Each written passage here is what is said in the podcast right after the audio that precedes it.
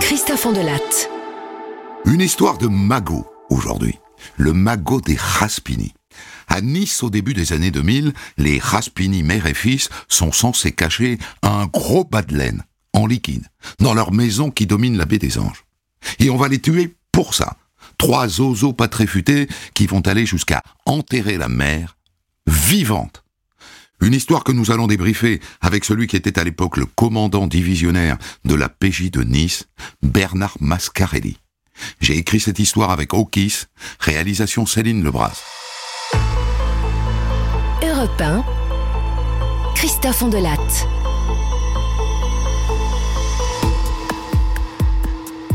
Je vous emmène sur les hauteurs de Nice, la colline de Guéraud, au tout début du siècle, c'est-à-dire en 2002 au mois de mars, devant une belle maison, la villa de la famille Raspini.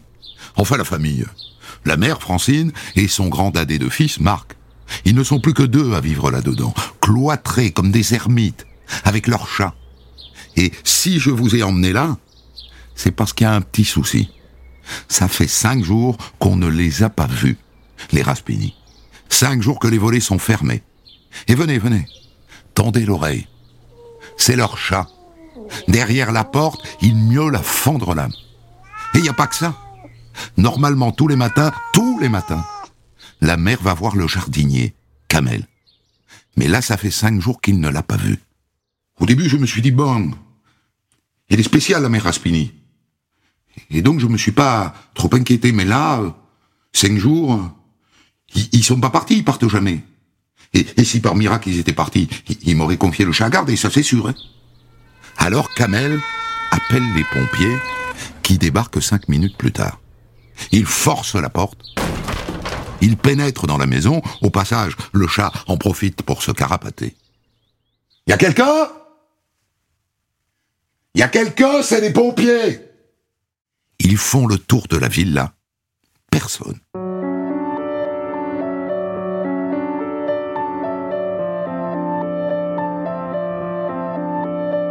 À partir de là, la police judiciaire de Nice prend le relais. Elle lance une recherche dans l'intérêt des familles. Et elle débute une petite enquête en commençant évidemment par se rencarder sur les deux disparus. Drôle de duo, ces deux-là. La mère d'abord, Francine Véran Raspini, 71 ans. Elle est rentière, héritière d'une famille niçoise qui a fait fortune dans les fleurs, les œillets plus précisément. Pas antipathique, hein, d'après ce qu'on dit, mais très réservé. Et alors Une rapia, une radine, un grippe-sous redoutable. Elle vit donc dans cette ville-là avec son fils Marc, Marc Raspini, 47 ans. Un grand dadé de presque 2 mètres, qui, dit-on, a fait plusieurs séjours en hôpital psychiatrique, ce qui n'est pas un déshonneur, hein, loin de là. D'après ce qu'on dit, sa mère le considère comme un gamin. Elle le surprotège. Oh, c'est pas la première. Et étrangeté, alors que la maison est gigantesque, le fiston loge dans un mobilhome au fond du jardin. Et lui non plus ne travaille pas. Enfin, il semble qu'il fasse le chauffeur pour ce moment. C'est lui qui conduit leur Renault 11, qui au passage a disparu.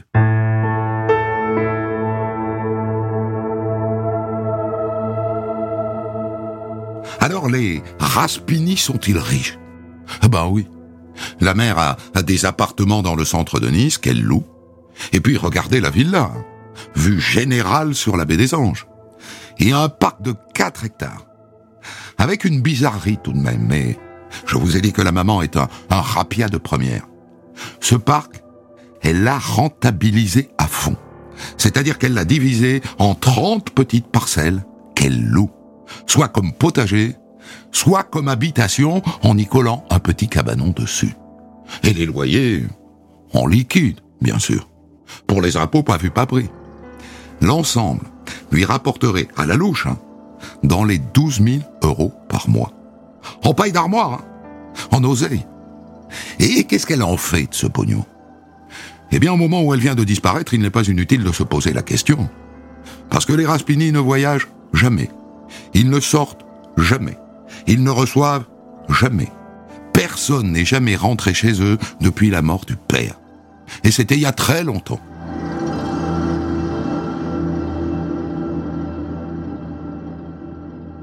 Vous sentez tout le mystère qui flotte autour de cette disparition?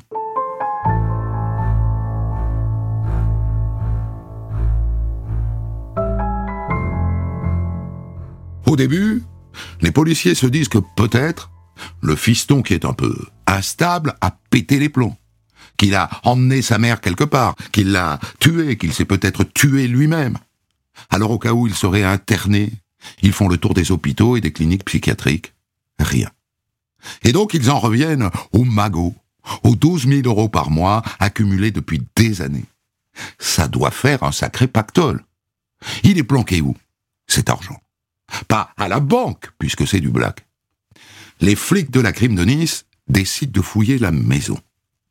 De l'extérieur, belle villa. Une vue sur la mer a, coupé le souffle.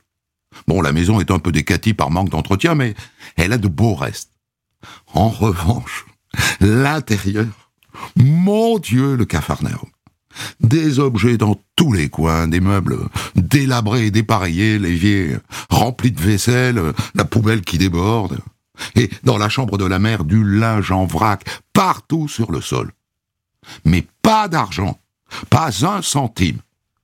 Bon ben, allons voir le mobilhome du fiston, Marc, au fond du jardin. Tiens, tiens, il y a le carton d'emballage d'un ordinateur, mais il n'y a pas d'ordinateur. Et puis sur un meuble, il y a un mégot de cigarette, alors que le fils ne fume pas. Mégot que les flics glissent immédiatement dans un sachet plastique pour analyse ADN. Quand ils quittent la villa, les policiers niçois ont le sentiment que les Raspini ont été enlevés. Et ce sentiment se précise quand assez vite, on retrouve la Renault 11 des Raspini sur un parking tout près de l'aéroport. Les clés dans la boîte à gants. Les policiers vérifient les listes d'embarquement de tous les avions partis de Nice depuis cinq jours. Pas de traces de la mère et de son fils. Entre-temps, ils se sont fait remonter la fadette de Marc, c'est-à-dire le relevé détaillé de son téléphone portable. Oh Ça alors? Sous ses allures de dadé un peu coincé, Marc, jusqu'à sa disparition, appelait une fille tous les jours. Une certaine Katia, qui s'avère être une prostituée bulgare. Vous savez, Monsieur Marc, il était bon client, hein plus fidèle client de moi. Hein il était drôle, monsieur Marc. Il me faisait des cadeaux comme si j'étais ses fiancé. Il m'appelait plusieurs fois par jour. Il était un peu jaloux aussi, hein, de, mes autres clients. Et elle confirme que ça fait un bon moment qu'il ne l'a pas appelé.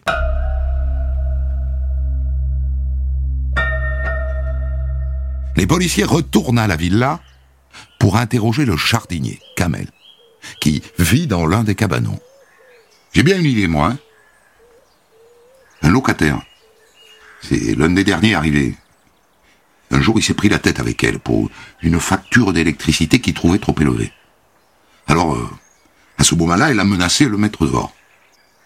Et il s'appelle comment Philippe. Philippe Leblanc. Et bon, ce qui me fait penser qu'il est pas net, c'est qu'après il est venu me voir. Et il était euh, très très en colère et, il m'a dit, texto, hein, tiens-toi à l'écart de tout ça, mais je vais m'occuper d'elle. S'occuper d'elle? Les policiers se rencardent tout de suite sur cet oiseau. Pour découvrir d'abord que le blanc, ça n'est pas son vrai nom. Son vrai nom, c'est Dubois, Philippe Dubois. Il a 34 ans et il a un casier judiciaire long comme le bras. Alors où est-il, ce Philippe Dubois, dit Leblanc Là, tout de suite, les policiers niçois n'ont pas vraiment le temps de se lancer à sa recherche, parce qu'ils viennent de recevoir un coup de fil de la BNP, la banque des Raspini.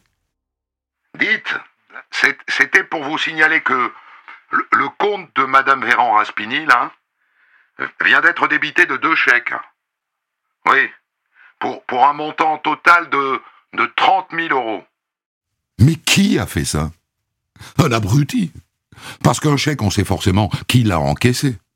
Ça prend cinq minutes. Et d'ailleurs, voilà la réponse. Ils sont deux à avoir encaissé ces chèques. Et dans la foulée d'ailleurs, ils ont retiré tout l'argent de leur propre compte en banque, en liquide. Patrick Gauvin, 52 ans, et son fils Laurent Gauvin, 22 ans. Les flics passent leur blase au fichier. Ils sont connus. Ils sont connus pour des délits de moyenne importance, mais ils sont connus. Et voilà deux suspects de plus.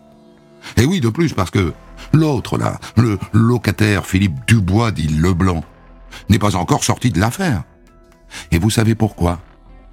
Parce que ils se connaissent, tous les trois. Philippe Dubois sort les poubelles de l'immeuble dont Patrick Gauvin, le père, et le concierge.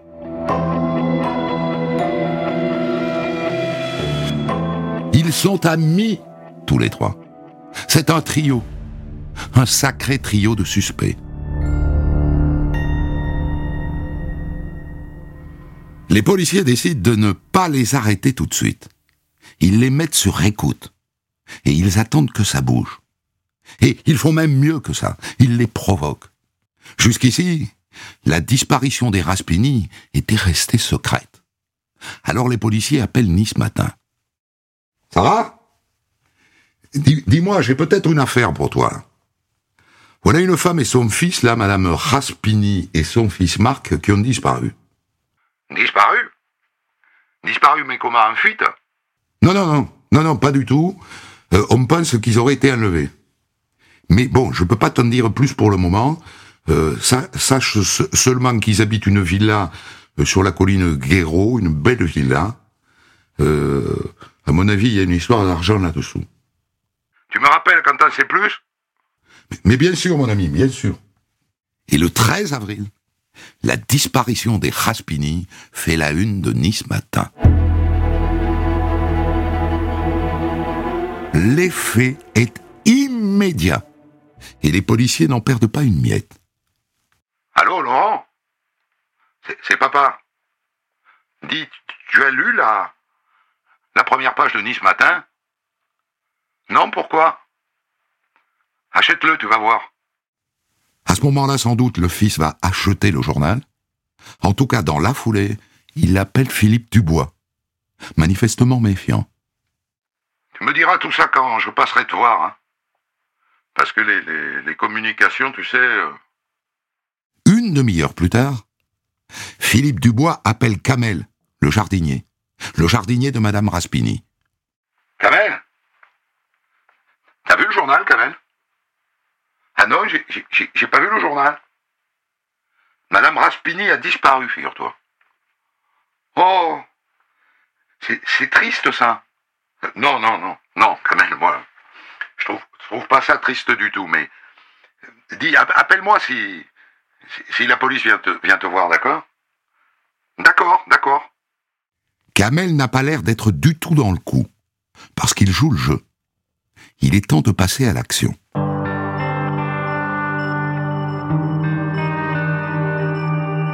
Le 16 avril 2002, plus d'un mois après la disparition des Raspini, les policiers débarquent à la cité des Moulins pour coffrer les Gauvin, père et fils. Réaction immédiate de Dubois au téléphone. Il appelle sa compagne. Geneviève? Dis Geneviève, ce, matin ils ont arrêté euh, Patrick et Laurent. Ah ouais? Oui, oui. Tous les deux. Mais il n'y a pas à s'inquiéter. Hein. Ils me balanceront jamais, t'inquiète pas. C'est sûr que c'était une connerie, ces chèques, mais bon, euh, maintenant c'est à eux de voir. Hein. Moi, je, leur avais conseillé de pas le faire. Hein. Intéressant. Geneviève, la chérie de Dubois, a l'air au parfum. Et il localise l'appel de Dubois. Il est dans une station-service à l'ouest de Nice, où ils vont immédiatement l'interpeller. Et ensuite, ils vont cueillir Geneviève chez elle. À partir de maintenant, ils sont quatre en garde à vue.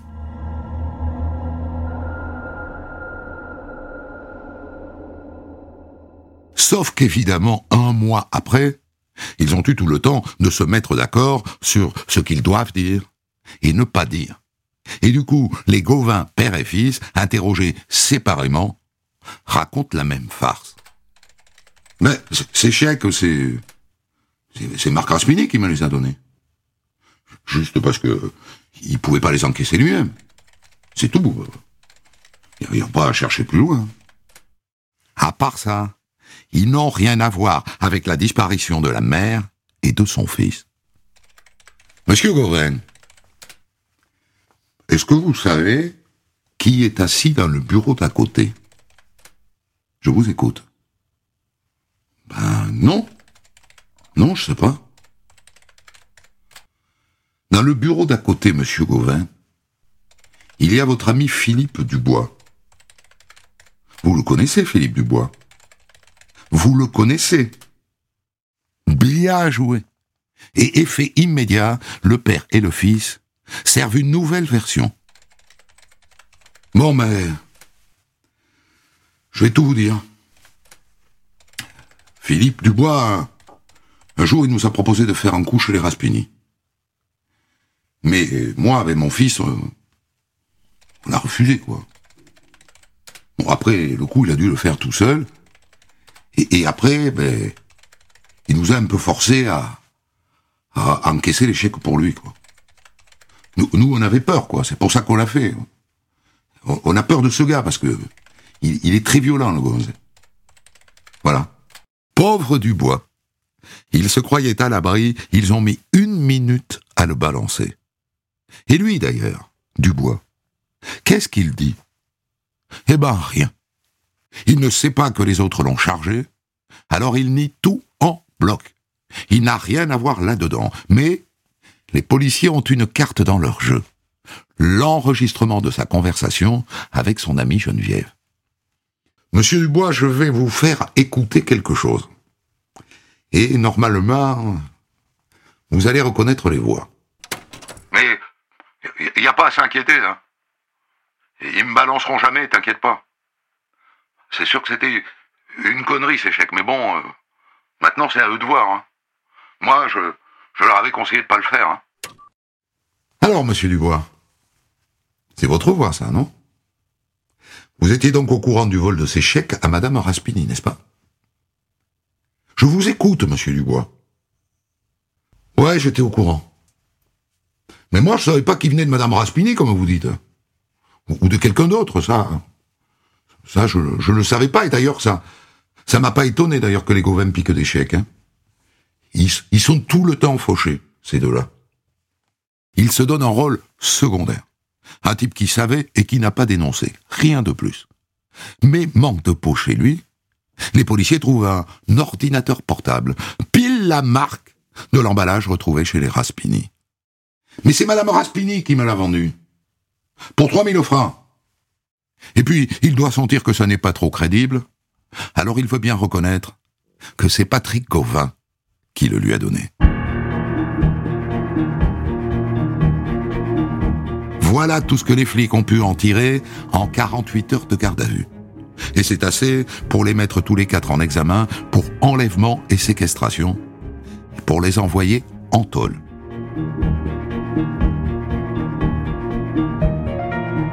Mais vous noterez que aucun des quatre n'a dit où étaient les Raspini, mère et fils. Et même s'ils étaient vivants ou morts.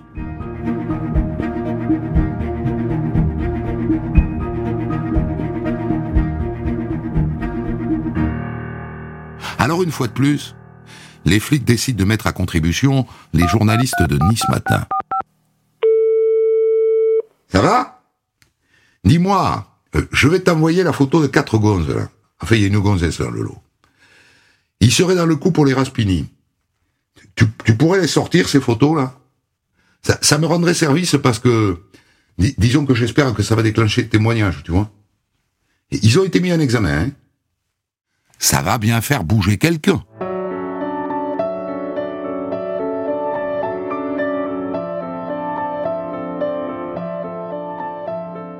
Deux témoins qui ont vu les tronches des quatre dans le journal se manifestent. Ils connaissent Patrick Gauvin, le père. Et eh bien Patrick, à la fin du mois de mars, il, m'a dit un truc du genre, j'ai gagné 17 000 euros On a fumé une mère et, son fils qu'on a mis dans un trou. Moi, franchement, sur le moment, j'ai cru que c'était une connerie. Mais là, je me dis que peut-être c'était vrai, quoi. Ils les ont donc tués et enterrés. Et maintenant, il faut les trouver, ces corps.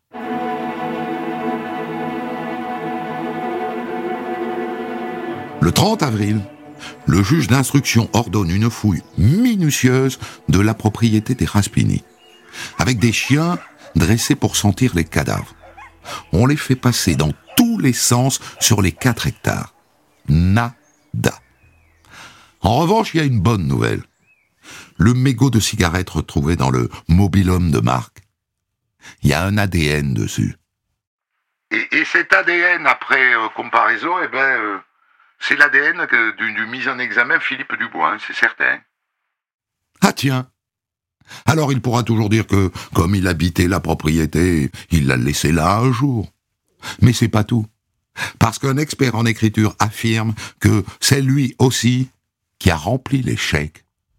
Il va falloir qu'il arrête de se donner un rôle secondaire, celui-là. Monsieur Dubois, alias le Blanc.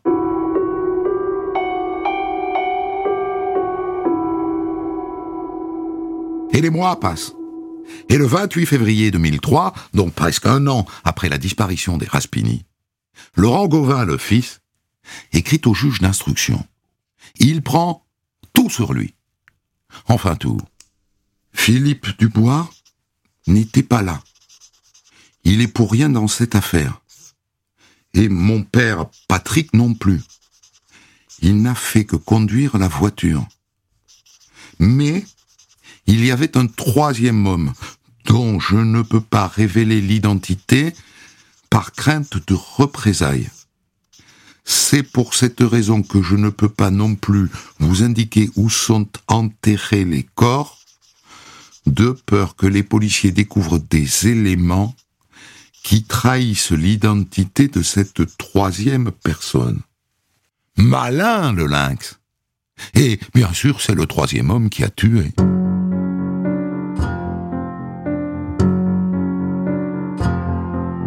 Une semaine plus tard, le jeune Gauvin écrit une deuxième lettre au juge d'instruction. Il a changé d'avis. Il veut bien emmener les policiers là où les Raspini sont enterrés.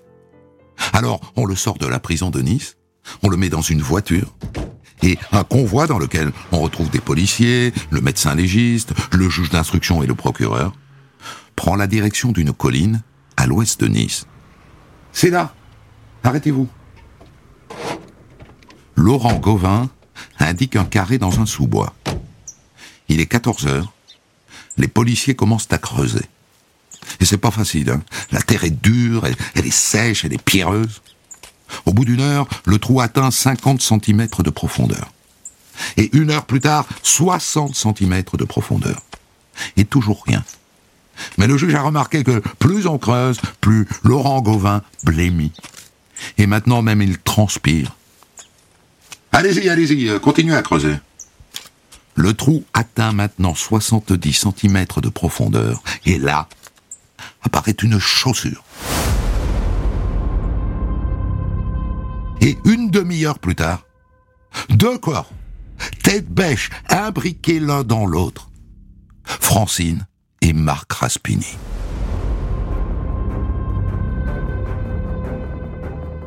La scène, la scène est terrifiante. Ils ont les chevilles entravées par du serflex. Le fils a un baillon sur le visage. Et la mère, la mère a la main plaquée sur la bouche et sa bouche est ouverte. Comme si, comme si elle avait voulu empêcher la terre d'entrer dedans. Comme si, comme si elle avait été enterrée vivante. Sur le bord du trou, le jeune Laurent Gauvin est au bord du malaise. On n'avait rien contre les Raspini. On, voulait leur argent, c'est tout. On aurait pu juste les, cambrioler, mais ils bougeaient jamais de chez eux. Alors il a fallu les tuer. Le lendemain, évidemment, le juge a des questions à lui poser. Et le jeune Laurent Gauvin sert une nouvelle version sans doute plus proche de la vérité, mais qui n'est peut-être pas toute la vérité. La première chose qu'on a faite, ben, c'est de creuser le trou. Ça, c'est assez rare. En général, les assassins creusent le trou quand ils ont le cadavre sur les bras. Ils n'avaient donc pas de doute sur l'issue. Après, on, a pris la route de la villa. On avait un, un fusil, une kalachnikov et des, des cagoules dans la voiture. Quand vous dites on, c'est qui on? Eh ben moi, et puis euh, l'homme dont je peux pas vous dire le nom, et puis et, puis mon père. Mais, mon père, il est resté dans la voiture. Et, moi et l'autre, on, est monté vers la villa à travers le parc. Il dit qu'ils ont commencé par Marc, le fils, dans son mobil-homme.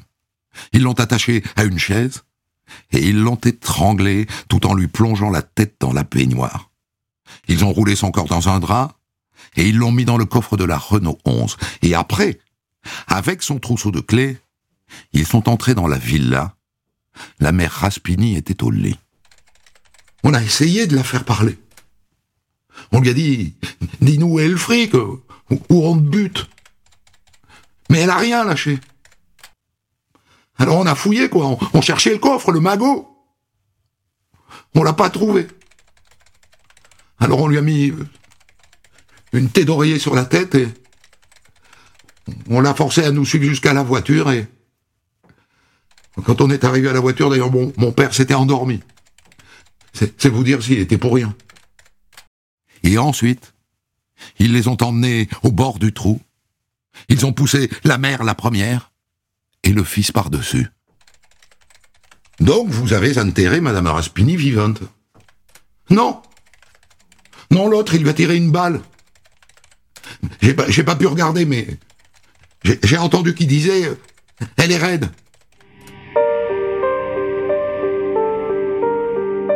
Donc, logiquement, le légiste doit trouver une balle dans le corps de la mère. Ah, ah non, non, non, non. J'ai strictement rien trouvé, monsieur le juge. Évidemment, un an après, le corps était très dégradé, mais il n'y avait pas de balle. Hein. En, revanche, euh, il y a des traces de coups sur le visage. Hein. Il aurait pu se douter, le fils Gauvin, qu'on ne retrouverait pas cette balle. Mais quel neuneu En revanche, il n'a jamais parlé de coups. Hein. Donc, ils l'ont bien enterrée vivante c'est de la barbarie à l'état brut.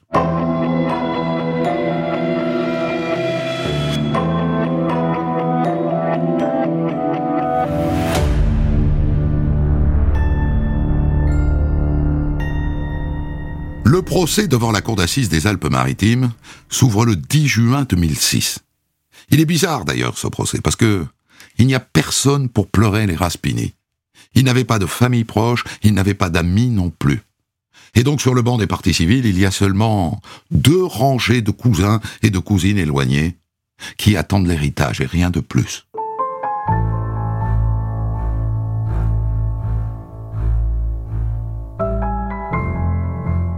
À part ça, on en reste au scénario improbable selon lequel le père était dans la voiture, Laurent est monté à la villa avec le troisième homme, et le troisième homme, c'est pas Philippe Dubois. Et puis, les jours passant, le récit s'effrite un peu, et Dubois apparaît de plus en plus comme étant le troisième homme. Et là, Laurent Gauvin, le fils, demande une suspension d'audience. Monsieur, monsieur le président, je, je voudrais parler seul avec mon, mon avocat, s'il vous plaît. On se dit, c'est le tournant de ce procès. Il va balancer du bois. Mais quand il revient, Laurent Gauvin demande la parole. Je... Je vais vous donner l'identité du troisième homme. Le, troisième homme, eh ben c'est le, c'est le jardinier, c'est Kamel.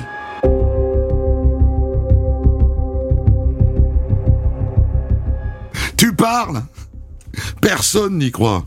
Et d'ailleurs, le président a souri, tout le monde l'a vu. Enfin, Kamel, c'est, le seul qui avait de l'affection pour Madame Raspini. Le troisième homme, c'est Philippe Dubois. Voilà ce que tout le monde pense. Et les jurés aussi, manifestement. Laurent Gauvin, Patrick Gauvin et Philippe Dubois sont tous les trois condamnés à la réclusion criminelle à perpétuité.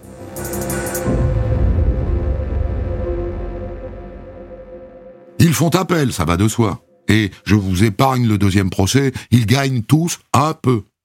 Philippe Dubois et Laurent Gauvin, le fils, prennent 28 ans, et Patrick Gauvin, le père, en prend 25.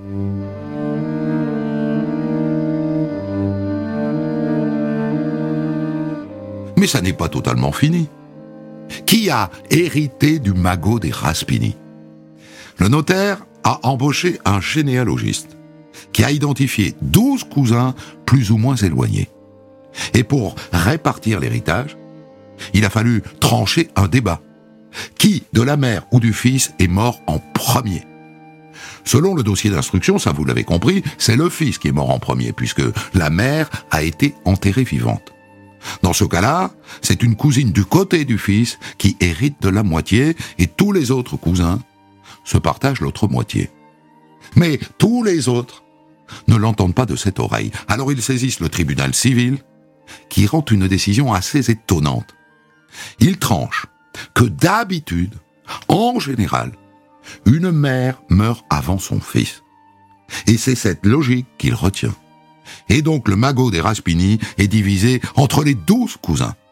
Enfin, la maison, les appartements et les comptes en banque. Parce que le bas de laine en liquide, on ne l'a jamais retrouvé. Jamais. Allez savoir si le trio ne l'a pas mis de côté. Enterré quelque part pour le jour où ils sortiront.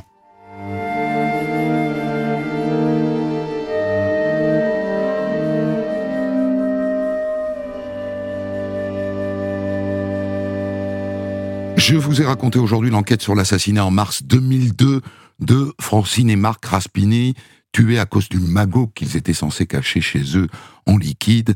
Une enquête qui s'est conclue par la condamnation d'un trio de pieds nickelés une histoire que je vais débriefer maintenant avec le commandant divisionnaire de la PJ de Nice à l'époque, Bernard Mascarelli, qui est euh, aujourd'hui responsable du centre régional de formation de la police nationale à Nice.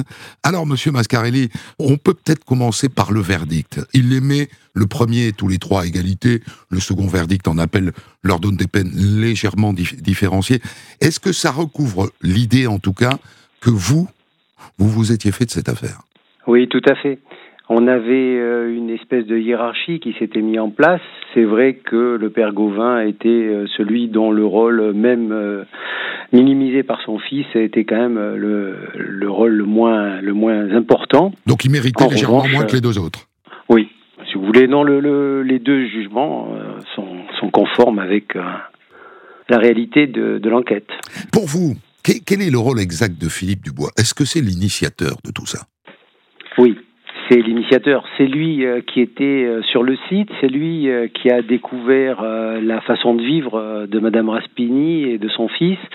C'est lui qui avait loué un cabanon et qui connaissait vraiment les itinéraires, la façon de vivre de Madame Raspini, le fait qu'on ne pouvait pas faire un casse chez les Raspini puisqu'ils étaient tout le temps là, qu'il fallait faire au moins une agression à domicile, les saucissonner et le risque, euh, c'était bah, d'être reconnu parce que bah, lui, il était connu euh, par euh, Madame Raspini, avec laquelle il s'était déjà heurté. Il était connu par le fils et l'enlèvement était la seule possibilité pour les sortir de là et pour pouvoir prendre la main.